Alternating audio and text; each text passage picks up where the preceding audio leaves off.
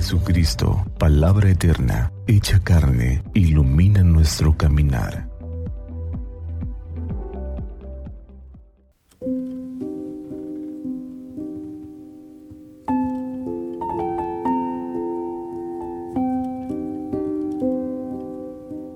...3 de octubre, martes 26 del tiempo ordinario...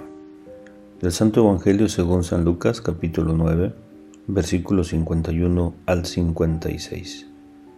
Cuando ya se acercaba el tiempo en que tenían que salir de este mundo, Jesús tomó la firme determinación de emprender el viaje a Jerusalén. Envió mensajeros por delante y ellos fueron a una aldea de Samaria para conseguirle alojamiento. Pero los samaritanos no quisieron recibirlo porque supieron que iba a Jerusalén.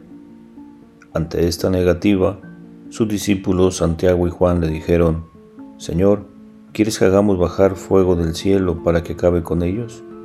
Pero Jesús se volvió hacia ellos y los reprendió. Después se fueron a otra aldea. Palabra del Señor. Gloria a ti, Señor Jesús. Saludos en Cristo nuestro Señor. Jesús había tomado la firme resolución de ir a Jerusalén y para ello no duda en transitar por el trayecto más corto pero también el más complicado y no carente de riesgos, de cruzar por Samaria, región considerada por los judíos ortodoxos como impura, ya que sus habitantes, también judíos, aunque emparentados con gentiles, no admitían a Jerusalén y su templo como el centro de la verdadera religión.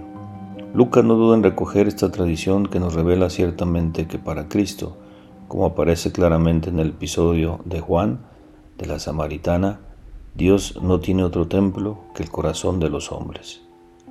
El camino hacia Jerusalén es itinerario necesario para la salvación integral a la que todos estamos llamados, incluyendo a los samaritanos. Es un camino de amor y sacrificio, también de rechazo e incomprensiones, incluso de sus propios discípulos. Solo así podemos comprender el episodio del paso por Samaria, la prevención con la que los discípulos le acompañan, el rechazo de los samaritanos a darle hospedaje porque iba a Jerusalén, la propuesta de exterminarles con fuego que hacen los apóstoles y la reconvención enérgica de Jesús. No tiene sentido la violencia en el proyecto del reino. En nuestro itinerario cristiano de cada día hacia Jerusalén hemos de estar muy atentos de no caer en la tentación, de evitar los rodeos molestos, o utilizar la violencia activa o pasiva para salvaguardar. En ello nos va nuestra felicidad a Cristo y a su Evangelio. Que así sea.